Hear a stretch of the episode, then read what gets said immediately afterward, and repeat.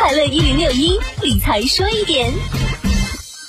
对于普通投资者而言，投资股票呢风险是比较高的。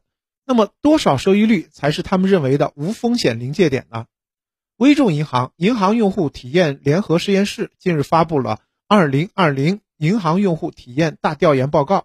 这个报告指出，在不断变化的理财投资市场环境下，用户的风险意识在逐年的增强。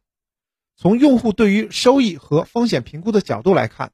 理财投资预期收益风险警戒点，即用户觉得理财投资产品的年化收益率达到多少时开始觉得有风险。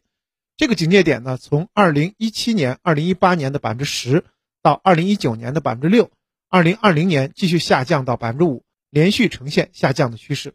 这份报告追踪了二零一七年到二零二零年的数据，发现，投资者在选择理财投资方式的过程中，主要考虑因素是风险、收益。和流动性，其中呢，二零一七和二零一八年用户在理财投资方面对于收益的关注要高于风险。二零一九年以后，尤其是二零二零年，用户在选择理财投资方式时，风险大小则成为比例最高的投资因素，收益方面的考量在其次。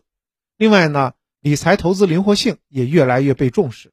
对于普通投资者而言，近年投资债券和 P to P 的占比越来越低。更多的选择风险较低的随存随取理财产品，以及基金、银行活期存款、大额存款等等。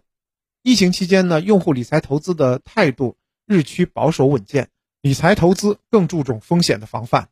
理财说一点，我是程涛。